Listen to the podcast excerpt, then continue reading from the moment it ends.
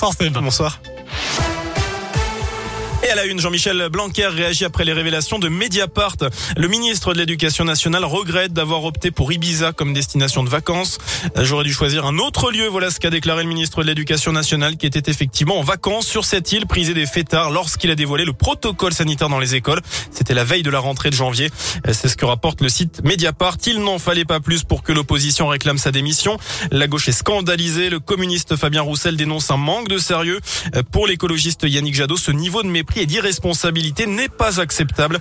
C'est un retour du bling-bling pour le premier secrétaire du Parti Socialiste. De quoi renforcer aussi la colère des syndicats qui avaient découvert ce protocole le dimanche soir dans une interview accordée aux Parisiens, accessible seulement aux abonnés du journal. Notez que Jean-Michel Blanquer sera l'invité du 20h de TF1 ce soir. Le président d'Interpol visé par une nouvelle plainte pour torture et actes de barbarie.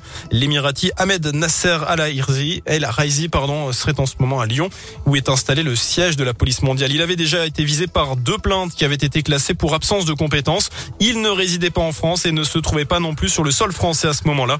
L'une de ces plaintes concernait la détention de l'opposant Ahmed Mansour à Abu Dhabi dans des conditions moyenâgeuses constitutives d'actes de torture. Dans le reste de l'actu, Arnaud Montebourg jette l'éponge. Dans une vidéo diffusée dans les prochaines heures, l'ancien ministre socialiste va annoncer le retrait de sa candidature à la présidentielle. Les négociations avec Fabien Roussel et Christiane Taubira n'ont rien donné. Pas question pour lui de se rallier à un autre candidat. Un incendie dramatique dans le Barin. 20 000 lapins d'élevage ont péri dans une exploitation agricole au sud de Strasbourg. On ignore pour le moment l'origine de cet incendie. Un mot de rugby, 5 Lyonnais appelés en équipe de France pour préparer le tournoi Destination. Parmi eux, les habitués Bamba, Cretin, Couillou et Taoufi Fenoua. Mais aussi un petit nouveau chez les Bleus, l'ouvreur Léo Bardou.